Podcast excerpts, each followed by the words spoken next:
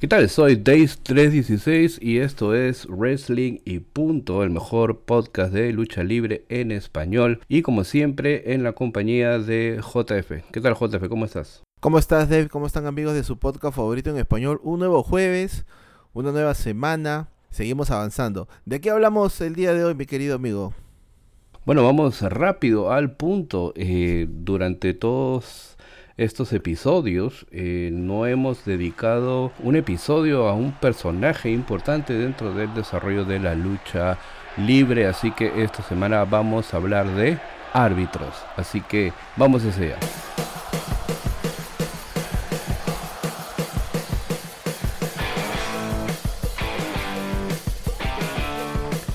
Y bueno, como lo mencionaba, eh, dentro de la lucha libre profesional, un personaje importante eh, es el árbitro, ¿no? Si bien es cierto, los luchadores, los managers, las personas que están detrás, ¿no? Forman parte del mundo de la lucha libre, también creo que es justo considerar un tiempo a esta figura de autoridad presente eh, dentro o cerca del cuadrilátero durante las luchas, ¿no? Y bueno, eh, el propósito del árbitro en realidad es similar, eh, similar al de los árbitros en, los deportes de combate, ¿no? Como el boxeo o las artes marciales mixtas, ¿no? Es decir, um, un oficial de las reglas y la persona encargada de brindar decisiones. En realidad el árbitro es, al igual que los luchadores, un participante más, ¿no? Dentro de la ejecución y la realización de una lucha de acuerdo al guion, incluyendo eh, el resultado predeterminado, ¿no? y es responsable también de controlar el flujo de la lucha y de recibir y brindar información o instrucciones eh, por parte de los agentes u oficiales tras bastidores hacia los luchadores. Al igual que los luchadores, eh, los árbitros también son responsables de mantener el kayfabe, es decir, este ámbito de ficción, y deben brindar decisiones de acuerdo a las reglas del kayfabe de la empresa o promoción de lucha libre. Algunos eh, árbitros han sido tan permanentemente asociados a tantos momentos históricos que ellos mismos se han vuelto icónicos sin probablemente intención de serlo. Muchos fanáticos se vienen eh, preguntando por años, ¿no? ¿Cuándo es que los árbitros serán inducidos al Salón de la Fama de eh, WWE, ¿no? Y creo que esto es solo cuestión de tiempo para que esto eh, ah, ocurra, ¿no? Ahora, ¿cuál es el propósito del árbitro? ¿no? El propósito del árbitro en la ficción de la lucha libre es brindar decisiones, es decir, una cuenta de tres, rendiciones, descalificaciones, conteos fuera o en algunos casos detener la lucha durante una lucha, pero el propósito real en realidad es que transmitan eh, mensajes a los luchadores sobre el progreso de las luchas. Por ejemplo, comunicarles el tiempo que les queda, además del inicio y el final de las tandas comerciales, eh, en las emisiones de programas en vivo. Y también de ser necesario eh, medir la reacción del público, así como de recordarles el guion de la lucha a los luchadores. Los árbitros también tienen un papel primordial, ¿no? que es asegurar que los luchadores puedan ser físicamente capaces de continuar eh, o seguir una lucha o en todo caso parar una lucha. Informar al oponente si es que existe también un riesgo de lesión. Recordemos este incidente en SummerSlam de 1997 cuando eh, Stone Cold Steve Austin es víctima de este eh, terrible pal driver por parte de Owen Hart y Earl Hapner, quien era el árbitro, le dice, o bueno, Stone Cold le dice a Hart, dile por favor a Owen que no me toque porque no siento nada. Entonces eh, Hebner le comunicó esto a Owen y es por eso que Owen empezó a hacer un poco de, tiempo con la gente. ¿no? Digamos que eso también es parte de la labor de eh, un árbitro. Ah, de acuerdo a lo, manifestado con eh, o por Jim Corderas, el propósito del árbitro es ayudar al talento a contar una historia al mismo tiempo que nosotros, los árbitros, Ah, tenemos que ser invisibles. actualmente los árbitros utilizan audífonos inalámbricos que les permite a los oficiales o agentes tras bastidores comunicarse con ellos durante las luchas. Los árbitros también son eh, elegidos por sus empleadores en base a una cierta talla y peso. Este aspecto es bastante importante porque normalmente un árbitro no debe sobrepasar la talla de 1,80, 1,83, ¿no? Y no pesar, claro. Y, claro, y no pesar más de 81 kilos y medio, ¿no? y no tener una apariencia física atlética. ¿no? Ejemplo de esto, ¿no? imagínate, imagínate un árbitro del tamaño de Gran Cali, ¿no? sí, claro. no, no, del cuerpo de, de, Yokozuna, pues no. O sea, claro, claro. O alguien como, ¿no? lo sé, eh, Chris Masters. Hornswoggle, ya. Chris Masters, ¿no? sí, bueno, ya, Hornswoggle te ha sido para el chancho, ya te ha sido, te ha sido para el otro lado. Me fui muy, muy atrás. Pero, por ejemplo, ¿no? Ejemplo de estos son Mike Chiora o Charles Robinson. Algunos luchadores, puede ser o puede darse el caso de que algunos luchadores que empezaron como árbitros, ¿no? O luchadores que dejaron de serlo para ser árbitros normalmente estaban por debajo del metro 85, ¿no? El objetivo de esta, ¿cuál es el objetivo de esta diferencia en tamaño, ¿no? prácticamente es para, ah, para enfatizar ¿no? el tamaño, la altura y musculaturas de algunos luchadores de gran tamaño y compensarlo con los luchadores de menor tamaño. Y es básicamente lo que has mencionado, JF, ¿no? No, no puedes tener pues, a una persona muy corpulenta, ¿no? físicamente imponente, porque esto visualmente afectaría el desempeño de los luchadores, ¿no? en el cuadrilátero. Claro, y además visualmente también Dave, ya como que te jala más ver un árbitro, digamos, que sobresale después sobre los luchadores, ¿no? Los luchadores estaban haciendo pues la rutina, el paseo de cuerdas y de repente ves un árbitro este, que sobresale como que le quita interés a lo que está pasando en el ring, ¿no? Pero qué importante, qué importante es esto, ¿ah? Qué, importante. Y, no lo tomamos en cuenta de muchas veces. Nos fijamos solamente en la acción. Sí, sí, sí, no, claro, pero es un dato, es un dato interesante, ¿no? Que se tiene muy en cuenta, se, se debe de tener muy en cuenta dentro del negocio, ¿no? Eh, y es algo básico. ¿no? En años recientes también, con el fin de prevenir las enfermedades contagiadas por contacto con la sangre, como la hepatitis, por ejemplo, ¿no? Los árbitros de WWE tienen un par de guantes de látex en sus bolsillos. ¿no? ¿Y esto para qué? ¿no? Ah, esta práctica en realidad ya empezó hace varios años, pero se mantiene hasta el día de hoy. ¿no? Y los árbitros se tienen que poner los guantes cuando un luchador está sangrando. Obviamente esto para proteger la integridad de los árbitros y como ya dije, pues para prevenir el contagio de algunas enfermedades por contacto con la sangre. Eh, otro aspecto importante también de los árbitros es esta señal eh, X, ¿no? O la señal de la X, ¿no? ¿Qué cosa es la señal de la X? ¿no? A pesar de que, bueno, se sabe que la lucha libre profesional es coreografiada, ¿no? Se pueden dar lesiones reales, ¿no?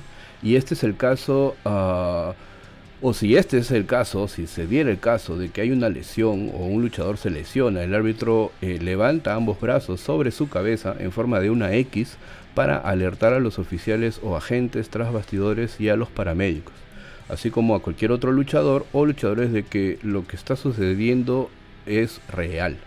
Si el árbitro hace o forma la X a la altura de su pecho, esto significa que el luchador podría estar lesionado, pero que aún puede competir y continuar el combate.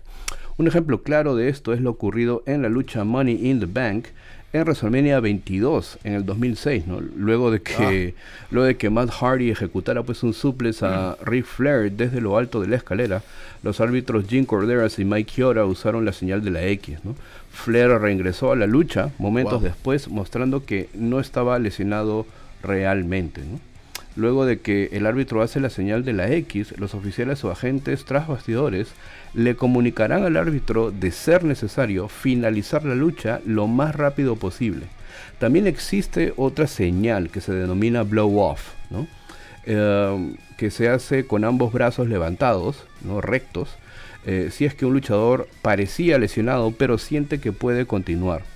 Ah, luego de un evento de AEW, um, específicamente creo que fue All Out, en donde se paró una lucha para atender médicamente a un luchador, AEW empezó a utilizar comunicación por radio para observar y reportar algún incidente a bastidores que puedan necesitar atención médica inmediatamente. En vez de la señal de la X, los árbitros de AEW pueden detener una lucha inmediatamente vía comunicación por radio. Entonces AEW ha, digamos, modificado un poco esto de, de, X sign o la señal de la X utilizando comunicación por radio, ¿no? Y esto lo hace un poco, eh, digamos, más, más rápido. Más efectivo, también eh, algo referente a los árbitros son estas distracciones y estos bumps, ¿no? Bump en inglés literalmente significa ah, un bache, ¿no? En algunos casos un bulto o cuando te tropiezas con un objeto contundente, cuando caminas por ejemplo, esto es un bump, ¿no? Pero bueno, yo lo voy a traducir como bache. Ah, la mayoría de las empresas de lucha libre tienen una regla dentro de la ficción y es que los árbitros no toman decisiones basadas en algo que no han visto o sido testigos de. Debido a ello, el distraer o incapacitar a un árbitro forma parte de una lucha, especialmente en donde un luchador podría perder una lucha por descalificación debido a una movida ilegal. La distracción o incapacitación de un árbitro es mayormente alguien que apoya al luchador villano, ya sea ejecutando una movida ilegal sin que tenga consecuencia o con interferencia desde el exterior. Lo, que se llama un run-in, por ejemplo, ¿no? correr desde fuera del cuadrilátero hacia dentro del ring, siendo perseguido pues, por el luchador favorito. Ah, algo que también sucede es que el luchador favorito, el babyface, ¿no? parece ya tener la victoria, si no fuera porque el árbitro está distraído o incapacitado. Estas lesiones ¿no? temporales ah, son conocidos como bumps ¿no? o baches, como ya dije. Distraer a un árbitro es una táctica deliberada, hecha por el luchador villano o el heel, ah, su manejador, su manager o alguien más en su esquina. También puede darse que el árbitro se toma mucho tiempo hablando con el luchador favorito por violar las reglas. Incapacitar al árbitro se hace deliberadamente cuando un luchador impacta con él o cuando un luchador falla un ataque y en vez de ello impacta al árbitro. Sin embargo, en algunas ocasiones un árbitro podría ser incapacitado por un ataque deliberado de un villano o su manejador. Cuando cualquiera de estos hechos sucede, el árbitro parece estar noqueado e inconsciente por un tiempo, debido a una movida que no parece ser pues tan devastadora si es que eh, se le aplicara a un luchador. Esto ha sido blanco de eh, mucha crítica durante años, ya que muchos tropiezos con los árbitros hacen ver a los luchadores excesivamente devastadores y a los árbitros los hacen ver ah, muy frágiles y débiles. Quizás el ejemplo eh, más conocido ¿no? sucedió en WrestleMania X7, en la lucha entre el Undertaker contra Triple H, cuando el Undertaker noqueó a Mike Chiora ¿no? con un golpe y un codazo en la espalda. A pesar de lo inofensivo que pudo lucir el ataque, Kyoda estuvo noqueado por 10 minutos seguidos. Y es en este tiempo pues que creo Triple H y Undertaker pues se pasearon por todo el Reliant Astrodome en Houston, hasta regresar al cuadrilátero, ¿no? Eh, y bueno, estos han sido pues algunos aspectos de lo que representa el arbitraje eh, dentro de la lucha libre. Claro, y mira que este tema de, las movidas eh, que se le aplican a los árbitros también me trae a colación esta huelga que hubo en 1999, si te acordarás, Dave, camino a Unforgiven. Claro. donde Earl Hebner encabeza la huelga de árbitros porque estaban cansados pues de los abusos de los luchadores, ¿no? justo se dio una seguidilla de hechos donde los árbitros eran pues este golpeados, maltratados, abusados y alguien tenía que sacar la cara por los árbitros, ¿no? Pero también se dio en esa ocasión que hubieron muchos árbitros especiales, muchos árbitros invitados por este por esta mismo por este mismo problema, digamos. Pero si hay alguien que ha tenido varias participaciones como árbitro especial es el chico rompecorazones Shawn Michaels. Shawn Michaels puede ser considerado uno de los peores, pero a la vez uno de los mejores árbitros en la historia de WWE. Eh, muchas veces sus prejuicios y las historias que ha tenido que contar han controlado sus decisiones arbitrales e incluso se ha involucrado físicamente en casi el 100% de todas las luchas que él ha tenido que arbitrar. No sé si recordarás, Dave, eh, esta primera experiencia que tuvo Sean en SummerSlam 1997. Claro, que devino en el inicio del feudo entre Shawn Michaels y el Undertaker, lo que los llevó finalmente pues al, primer Hell in a Cell, ¿no? En octubre del 97, Exactamente, ¿no? Nos llevó a tener el, primer Hell in a Cell y sobre todo también Dave. Ahí ya tenían pues su, su camino recorrido ya este Bret Hart y, y Shawn Michaels a lo que sería pues el desenlace en eh, la serie de los sobrevivientes 1997. ¿no? En un Raw también, si te acordarás, un 9 de agosto de 1999, cuando Shawn Michaels era el comisionado de la Federación Mundial de Lucha y le quitó la oportunidad a Triple H de ser el contendiente número uno al campeonato y lo hizo luchar en una triple amenaza. En esta triple amenaza que estaba involucrado también el Undertaker y China.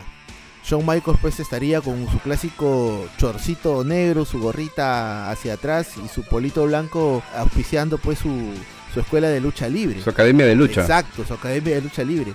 También en, en SmackDown de 1999, en la edición del 26 de agosto, ¿no? Cuando parecía... Bueno, el primer SmackDown, el primer, SmackDown. ya oficial, ¿no? Porque el piloto es de abril del 99. Exactamente, SmackDown 1, digamos, porque el 0 fue en la fecha que indicas. Shawn Michaels también tuvo un papel importante. Estaba haciendo todo lo posible para mantener el orden entre La Roca y Triple H, una lucha por el campeonato de la WWF. Incluso eh, le llamó la atención a China por interferir y evitó que Shane McMahon distrajera a La Roca. Sin embargo, todo era parte de un plan. Cuando La Roca aparentemente ya tenía ganado el título de la WWF, procedía a hacer eh, los movimientos característicos para hacer el codazo del pueblo. Eh, Shawn Michaels le sacó música a la quijada del campeón del pueblo, Triple H cubriría a La Roca retendría el campeonato y Shawn Michaels y Triple H pues se abrazaron después. Lo va a mandar al fondo del abismo, Rocalloso. Sí, sí, lo hizo la Roca, se va a convertir en el nuevo campeón. Es el momento estelar para el campeón de la gente, amigos, aquí a punto de reconquistar el máximo cinturón en la Federación Mundial de Lucha. Lanza el protector del codo al público de costado a costado, frena. ¡Oh, no! ¡Espérate! Le dio la super patada, le sacó música a la guiada de la roca. La patada aviónica del chico rompecorazones hace blanco en la mandíbula de la roca, no puedo creerlo. Y luego escupió al retador. Eh, eh, esto no lo puedo creer. ¡Qué sorpresa, amigos! El pedigrí se va a producir. Lo aplica Triple H, cubre. Y se produce una cuenta súper rápida. ¡Carlos! ¡No fue Shane! ¡No fue China! ¡Fue Shawn Michaels quien le dio el título! ¡A Triple H! Hugo, y esto me está haciendo pensar ahora Estoy regresando en el tiempo. Acuérdate que el creador del grupo de los degenerados, el original, fue Shawn Michaels. Amigos, nos engañó a todos. Todos pensábamos que iba a ser China o Shane los que iban a impedir que Triple H perdiese el título. Pero ¿qué va? Fue Shawn Michaels. Jim Ross resumiría aquel, aquel momento indicando tenemos un comisionado corrupto mira esta colusión. Recuerdo sí esa frase de Jim Ross, ¿no? Y obviamente también nos quedamos pues atónitos, ¿no? O sea, era la primera edición de SmackDown, ¿no? oportunidad titular, mm, ¿no? Tenía que haber impacto, tenía que haber un impacto eh, en UPN, que era la cadena que transmitía en ese momento SmackDown. También un 23 de noviembre del mismo año, Shawn Michaels fue un árbitro justo, pero fue en Japón. Eh, una lucha entre la leyenda Hayabusa contra el luchador Ganosuke. Una eh, lucha donde Shawn Michaels prácticamente pasó desapercibido.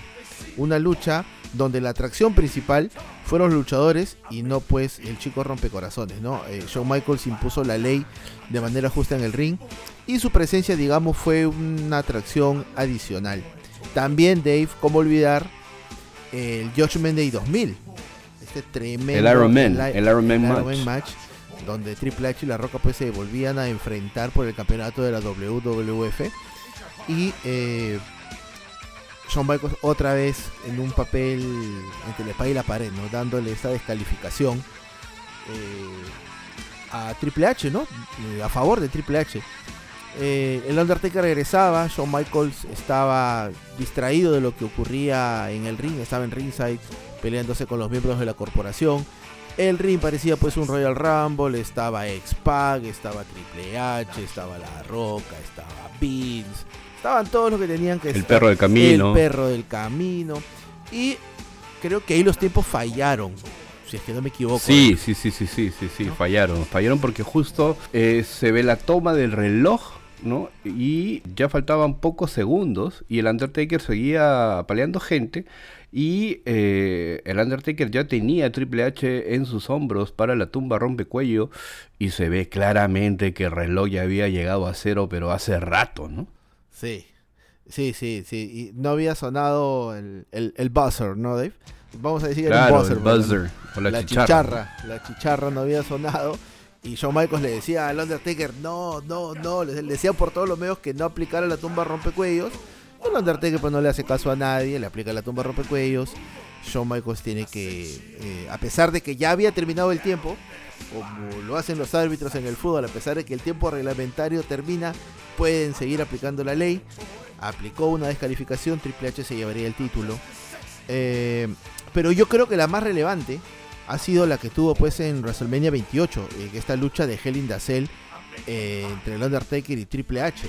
Una lucha que sea que es espectacular en todo, en todo el sentido de la palabra y donde más de la mitad de las personas que nos están escuchando, Dave, pensaron que eh, el destino de la racha estaba pues en la palma de la mano de el chico rompecorazones, que anteriormente ya había perdido con el Undertaker dos veces, incluso el Undertaker lo había retirado. Shawn Michaels trató por todos los medios de poder ayudar a, a Triple H hasta cierto punto, pero bueno, se impondría el Undertaker y teníamos pues este final todos abrazados el fin de una era. ¿no? La participación de Sean como árbitro en esta lucha, eh, no voy a decir determinante, pero sí ayudó mucho a la, a, la vistosidad de toda la lucha, ¿no? Todos los elementos, ¿no? Inclusive eh, este Switching Music con Pedigree, ¿no? Combinado y que yo dije pues acá sí ya acabó, ¿no? y luego de, y, luego de la cuenta de Sean, ¿no? De, y llegar al 2 y luego casi el 3 y la, la, expresión, ¿no? De, de, Shawn Michaels, la verdad. Shawn Michaels en una esquina llorando, ¿no? Prácticamente desesperado porque ya no sabían qué hacer para poder derrotar al Undertaker. Claro, claro memorable, memorable lucha. Pero Daisy, estamos hablando de árbitros. ¿Qué árbitros memorables en la historia hemos tenido a través de todos estos años? Mira, vamos a mencionar algunos en realidad porque... hay un eh, montón. Sí, hay varios, hay varios árbitros que han jugado un papel importante dentro de la industria, ¿no? Pero bueno, yo quería empezar con Joey Marella, ¿no? Joey Marella se unió a la Federación Mundial de Lucha eh, WWF en 1983 y empezó a escalar posiciones hasta ser designado Ah, como árbitro en las luchas más importantes de la compañía. En 1987 sirvió como árbitro en la lucha más importante para la empresa. En WrestleMania 3, la lucha entre el campeón de WWF Hulk Hogan y André el Gigante, así como en la lucha de revancha en 1988 en WrestleMania 4. diez minutos antes de la lucha entre André the Giant y Hulk Hogan en WrestleMania 3, el mismo Andrés Gigante le pidió a Vince McMahon que Marella sea el árbitro del encuentro. ¿no? Marella también fue el encargado de impartir las reglas en la lucha entre Bret Hart y British Bulldog en SummerSlam de 1992 en el famoso estadio de Wembley. Marella fue suspendido brevemente por un problema de bueno, abuso de sustancias en 1993, pero fue recontratado después. Joe Marella también fue parte de la controversia en el Royal Rumble match de 1994 en la que él y Earl Hebner no podían decidir quién ganó la lucha cuando Bret Hart y Lex Luger cayeron fuera del cuadrilátero al mismo tiempo. Um, durante la carrera de Marella, como árbitro de WWF, fue uno de los árbitros más respetados de la empresa, pero también blanco de muchas bromas por parte de los comentaristas favorables a los villanos, ¿no? Por ejemplo, Bobby the Brain Heenan o Jesse Ventura, por ejemplo, ¿no?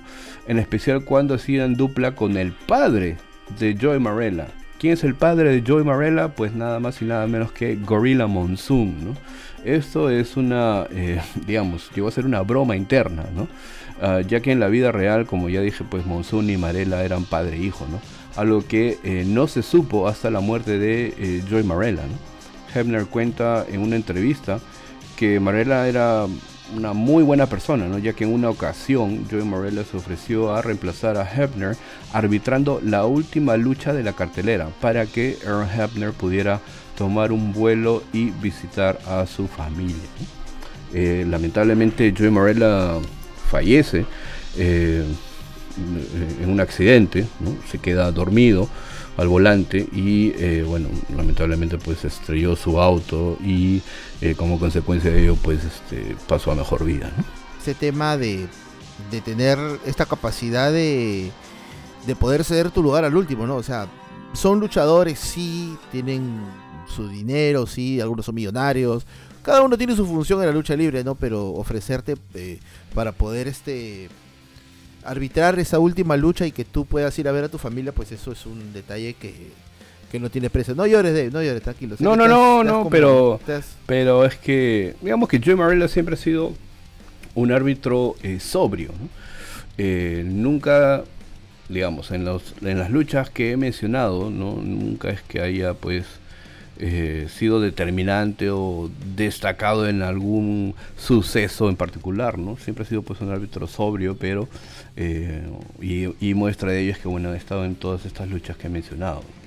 Ahora, eh, otro árbitro, ¿no? Que lamentablemente perdimos en junio pasado fue Tim White, ¿no? O referido por Carlos Hugo como Timoteo Blanco. Timoteo Blanco, claro que sí, ¿no?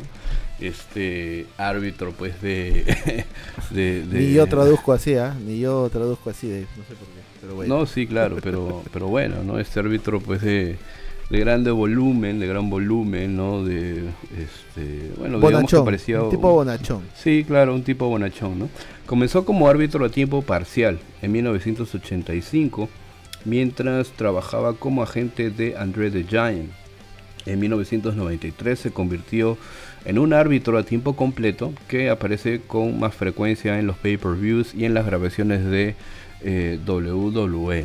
El 28 de junio de 1998 fue el árbitro en el legendario combate Hell in a Cell entre Mankind y Undertaker.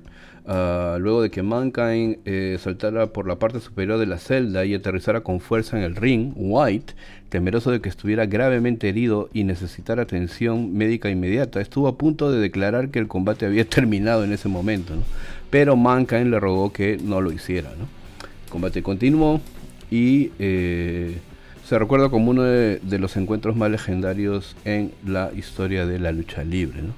En el 2002, Tim White sufrió, una lesión en el hombro durante este combate Hell in a Cell entre Triple H y Chris Jericho en Judgment Day.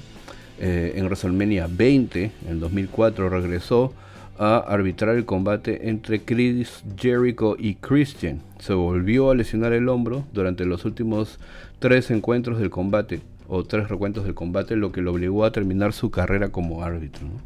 Tim White fue uno de los árbitros favoritos ah, para todos los que trabajaron en WWE durante la permanencia de Tim White en la compañía. ¿no? Uh, Tim White no solo fue un gran árbitro, sino también una muy buena persona, y esto pues se demuestra ah, con la relación cercana que tenía con André the Giant, siendo una de las pocas personas en quien eh, André el Gigante confiaba. Ahora hay un aspecto, eh, digamos, un poco controversial dentro de la carrera de eh, Tim White, ¿no? Y estamos hablando pues del lunchtime suicide, ¿no? Eh, el suicidio a la hora de los intentos, los intentos de suicidio. Sí, claro, los intentos, ¿no? Los intentos, ¿no? esto inicia el 8 de diciembre del 2005. White hizo una controversial aparición en el pay-per-view Armageddon, ¿no? En un segmento donde se mostraba pues a un abatido y desmotivado Earl Hebner, ¿no? quien eh, era entrevistado por Josh Matthews en el, bar, en el bar de propiedad de White. ¿no? Uh, Tim White tenía un bar en donde muchas veces también eh, acudió el APA, ¿no?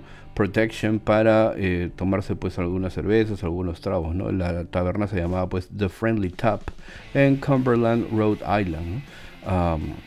Se le presenta bebiendo mucho alcohol, manifestando que esa lucha en el Hell in a Cell arruinó su vida, ¿no? Luego, eh, en un momento procede a tomar una escopeta y fuera de una toma de cámara se escucha un disparo en un intento de suicidio. Este segmento obviamente fue considerado como lamentable en parte por la muerte de Eddie Guerrero eh, ocurrido un mes eh, antes, ¿no? Y es a, partir de este segmento en el que hay, eh, varios incidentes, ¿no? Y bueno, siempre se involucra pues a Tim White con eh, Josh eh, Matthews, La verdad es que eh, fue un fue una seguidilla de, no voy a decir sketches, ¿no? Pero serie de viñetas que se dieron en base a todos los intentos de suicidio que tuvo Tim White, ¿no? La verdad es que controversial porque el tema pues del suicidio lo es, ¿no? Entonces, este, que hay que obviamente pues tratar, pero digamos que se enfocó de una, eh, de una manera con intención graciosa, ¿no? Pero bueno, obviamente eh, ahora es un tema que no hay que, no hay que tratar así. Estos segmentos eh, controversiales donde Tim White aparentemente tenía pues un trauma de lo sucedido en las luchas de Hell in the donde participó a mí en verdad no me gustó mucho porque, o que una persona pues intente acabar con su vida pues es un poco, un poco chocante así sea de, broma, ¿no? O sea, esto no sé a quién se le ocurrió. Este son épocas negras de WWE, unas épocas donde también este ahora que me viene a la cabeza pues este caso de eh, la señorita Vic Katie Vick, ¿te acuerdas este ángulo controversial pero al 100%? Entonces yo creo que yo creo que fue una mala idea, pero eso no quita pues este tantas memorias que tiene o que habrá tenido este Tim White con André el Gigante. Yo he visto varias fotos en internet que los hombres viajaban juntos, cheleaban juntos, sombra de confianza. Y bueno, otro árbitro también eh, bastante reconocido dentro del mundo de la lucha libre es Charles Robinson, ¿no? Eh, cariñosamente llamado Little Nate, o Pequeño Nate, debido al afecto que tiene Charles Robinson por Ric Flair y también en WCW recordarás JF que Charles Robinson llegó a eh, inclusive llegar a parecerse ¿no? físicamente al mismo Nature Boy Ric Flair y convertirse pues en el árbitro preferido de Ric Flair en WCW. Con todo y bata en algunas ocasiones, Dave, este, mismo peinado, claro, claro, claro, mismo roles, mismo todo, ¿no? Exacto. Exacto, ¿no? Y tener pues un ángulo y unas historias pues interesantes. ¿no? Pero bueno, Charles Robinson es uno de los pocos árbitros eh, que hemos mencionado aquí hasta ahora que sigue activo hasta el día de hoy, ¿no? Robinson se hizo conocido durante su estancia en WCW, al igual que Nick Patrick, ¿no? Charles Robinson empezó a trabajar para WWE cuando la compañía adquirió WCW en el 2001, pero terminó eh, estando activo pues por más tiempo, obviamente, ¿no? Con el tiempo, eh, Robinson se convirtió en uno de los árbitros más veteranos y reconocidos Ah, por los fanáticos, con un carisma singular y podríamos decir que eh, Charles Robinson se ha convertido para el arbitraje lo que Ric Flair para la lucha libre. Además, Dave, un recuerdo que tengo de Charles Robinson es que no solamente hace de árbitro, también hace de ring boy. Sí, claro. O sea, también ayuda a armar el ring. Cuando vino SmackDown aquí al Estadio Nacional, eh, me tocó ir con el amigo Foe a Ringside. Vimos este que Charles Robinson pues este armaba el ring, se ponía ahí a, a poner firmes las cuerdas, a revisar los esquineros, o sea, el hombre el hombre le entra toda, como diría por ahí un célebre una célebre frase, ¿no? Chamba es chamba, ¿no? chamba es chamba. Así es, Bueno, Dave, ya que estás hablando de, Charles Robinson, también hay que recordar que WCW tuvo eh, otro árbitro, uno de los tantos que hay pues en las compañías, ¿no? José Nicolás Patrick Hamilton, más conocido como Nick Patrick, un, ex árbitro de la extinta WCW que pasó eh, por varias empresas, por Georgia Championship Wrestling, eh, por Deep South Wrestling, por la WWE, e incluso Dave eh, estuvo pues envuelto en esta controversia con el main event de Stargate, de Stargate 1997, con este conteo súper rápido para la lucha entre Sting y Hollywood Hogan. Eh, aparentemente pues era un final que estaba planeado, pero todo el mundo dice que es un botch. Eh, en realidad Nick Patrick no hizo la cuenta rápida, hizo una cuenta normal, que debió haber sido rápida, eso sí. sí, eso es cierto, eso es cierto. Pero Nick Patrick tiene dos características. Eh, así como tú has hablado de el pequeño Nate, en la persona de Charles Robinson, Nick Patrick pues se convirtió en el árbitro principal de la nueva orden mundial. O sea, una agrupación tan poderosa como la nueva orden mundial tenía que tener pues una cuota de poder en el cuadrilátero, una cuota de autoridad y ese árbitro pues terminó siendo eh, Nick Patrick, que en sus tiempos de WCW pues tenía un bigotillo, bigotillo característico.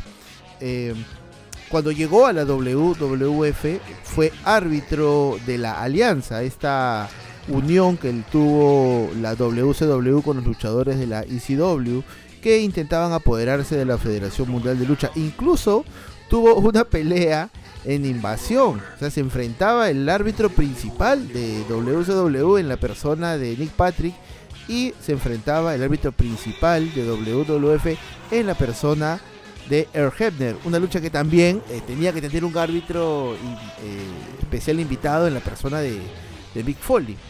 Eh, Nick Patrick siempre fue, digamos, un árbitro rudo, poniéndose del lado de los luchadores de la alianza, sobre todo en esta historia, pues, de la invasión. Hacía cuentas muy lentas, no quería, contaba muy rápido cuando se trataban de los luchadores favoritos y estas cosas que o se lesionaba se lesionaba el hombro no cuando tenía que hacerse unas cuentas ¿no? agarraba la garrotera un calambre o sea siempre tenía cosas ahí que este que, le pasaban no pero bueno Nick Patrick también conocido árbitro eh, creo que no hemos hablado de un árbitro también importante en la historia de la ESW el cual es eh, Bill Alfonso Bill Alfonso pues un árbitro que se se asemeja pues a las características que viste al inicio, ¿no? Completamente diferente, opuesto a, eh, a la corpulencia pues, de los luchadores, ¿no? Un árbitro mm, pequeño, eh, delgado como un cabello de ángel, sí, delgado como un cabello de ángel, este, pero tuvo pues su momento, ¿no? Eh, él,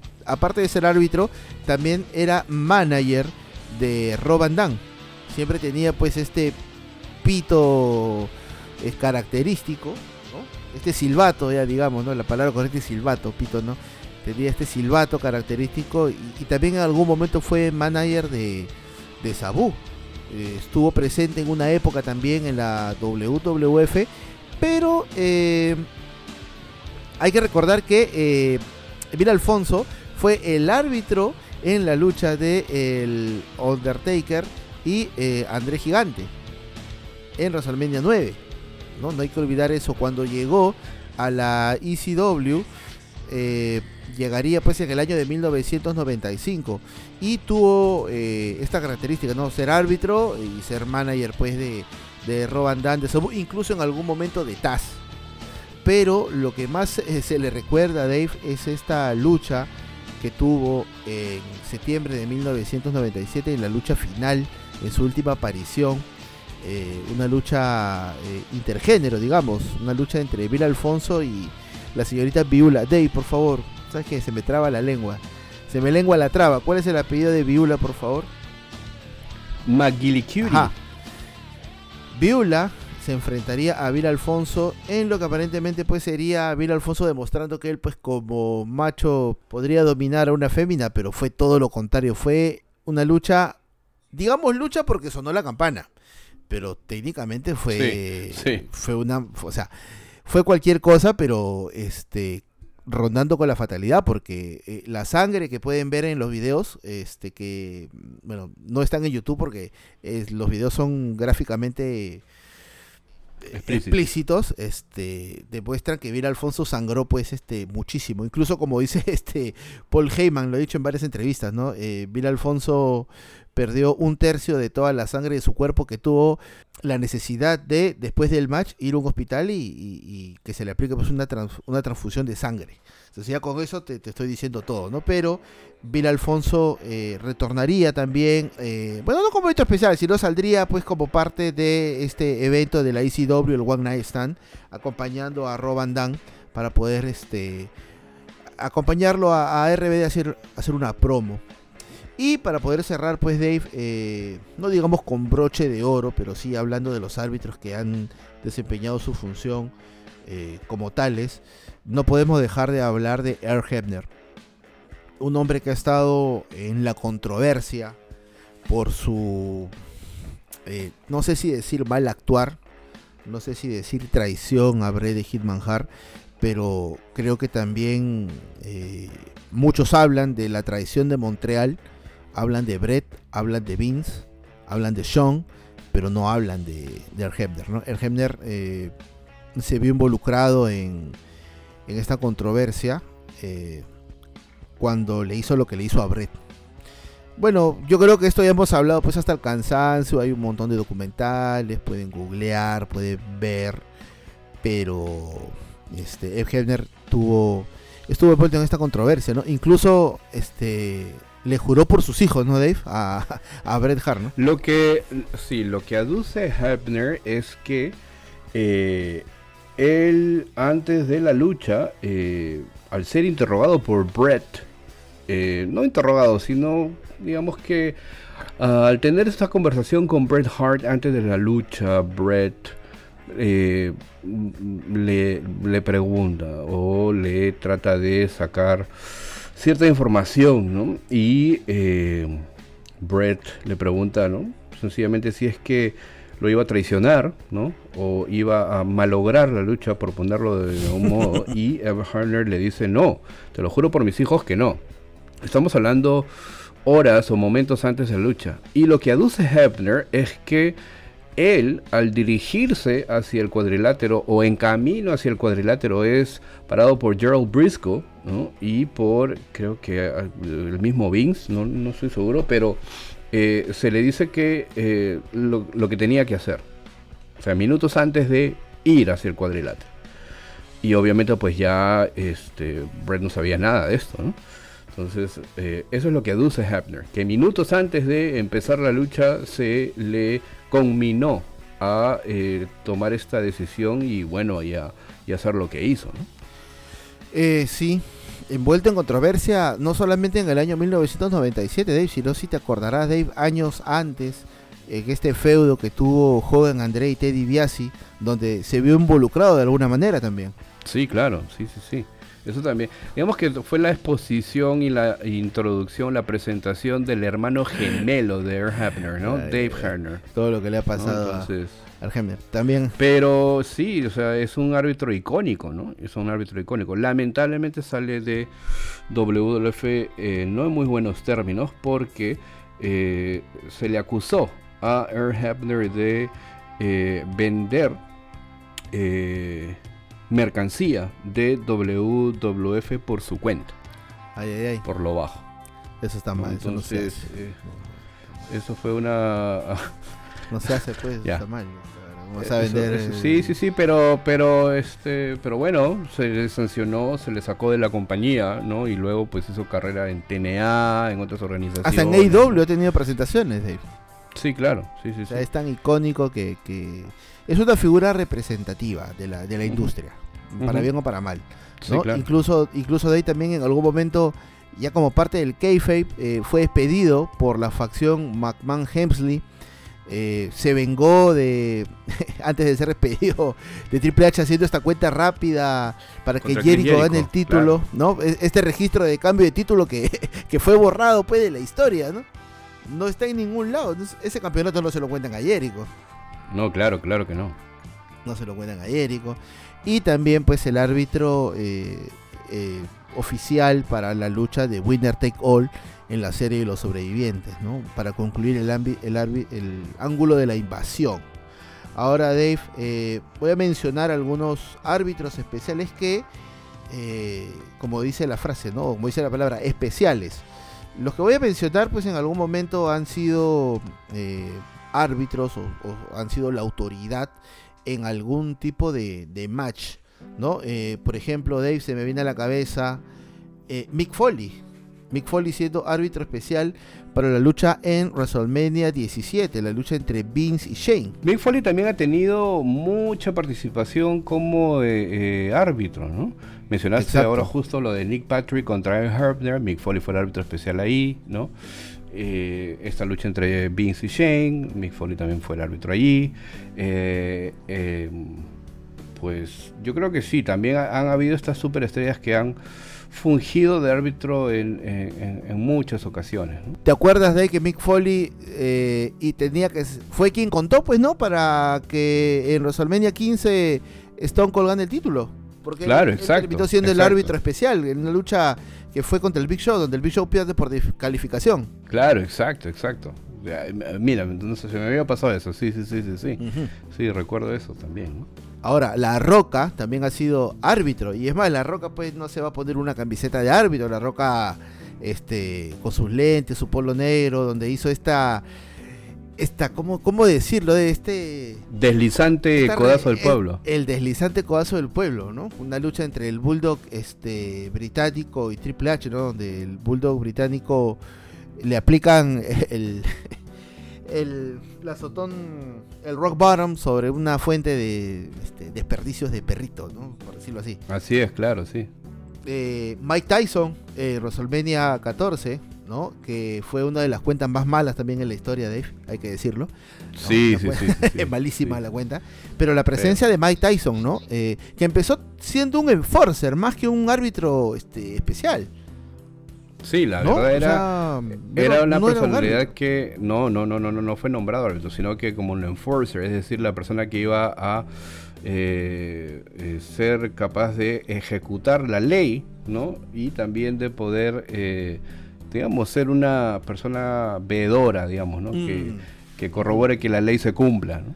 Exactamente. Stone Cold, tu favorito también en la lucha de los billonarios en WrestleMania, ¿no? Entre Donald Trump y, y Vince McMahon, ¿no? Bueno, Donald Trump eh, representado, Representado por, por, Bobby Lashley y, Por Bobby Lashley, perdón. y Vince McMahon siendo representado pues por, por Umaga.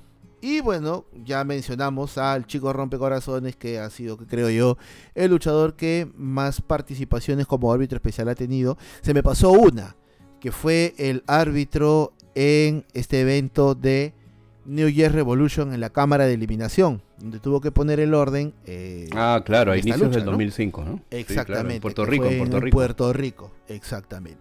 Entonces, hemos recorrido pues el día de hoy este camino de los árbitros, estas figuras que muchas veces pasan desapercibidas, pasan en las sombras, que muchas eh, muchos fans no los toman en cuenta, pero tienen tienen Se nos han quedado también de repente Sí. otras otro, otros árbitros, ¿no? Que obviamente nos dé para la posibilidad de poder hacer otro otro episodio con respecto a ello. No se nos ha pasado, por ejemplo, Mike Claro.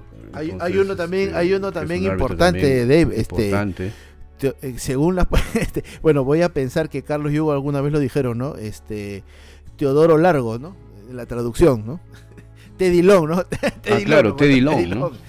Teddy Long hay, hay Sí, sí, referees sí, sí, mujeres también también este, fue árbitro, ¿no? Hay Sí, presencia sí, sí, sí, sí, Eso también hay que mencionarlo y obviamente pues lo haremos en eh, otro episodio del podcast, ¿no? Ya más Shane adelante. McMahon también Dave en algún momento inició Sí, como fungió árbitro. de árbitro, ¿no? exacto No, claro. El mismo Vince también. ¿no? exacto no exacto Stephanie Jack también recuerda, sí. Uy, mira cuánta gente hay. uy. Ah, Vamos a armar este otro programa, creo. este, Sí, con- claro. sí, ar- sí, sí. árbitros también legendarios en México, como el Tirantes, Sí, ¿no? sí. Que se nos está quedando. Pero bueno, yo creo que por hoy ha sido suficiente. Esta semana estamos vagos. Esta semana estamos vagos. Esta semana no hemos querido grabar. No, mentira. Siempre tenemos la gasolina al, al- con el tanque lleno. Pero eh, ustedes saben que la lucha libre pues es un tema muy extenso. No es un tema que, que sea actual. Es un tema que viene pues desde los 50. Ya hemos tenido programas, ¿no? Este, los orígenes del Claro, wrestling, exacto. ¿no? Desde, desde dónde viene, ¿no? Hemos pasado de blanco y negro al, al 4K. Y, y, bueno, van a ver cosas que cosas y nombres de árbitros que, que se nos están escapando. Pero bueno, vamos a ver la posibilidad de- de hacer una segunda parte. Bueno, y nada, como siempre, eh, agradecerles que estén allí, ¿no? que eh, se den el tiempo para escuchar los episodios del podcast. Recuerden que estamos, pueden seguirnos en nuestras redes sociales, estamos en Facebook como Wrestling y Punto, en TikTok también como Wrestling y Punto, en Twitter y en Instagram como arroba Wrestling. Y también pueden entrar a nuestro canal de YouTube Wrestling y Punto. Recuerden que también nos pueden escuchar en todas las plataformas ¿no? de eh, podcast, ¿no? Apple, Spotify y Anchor. Así es.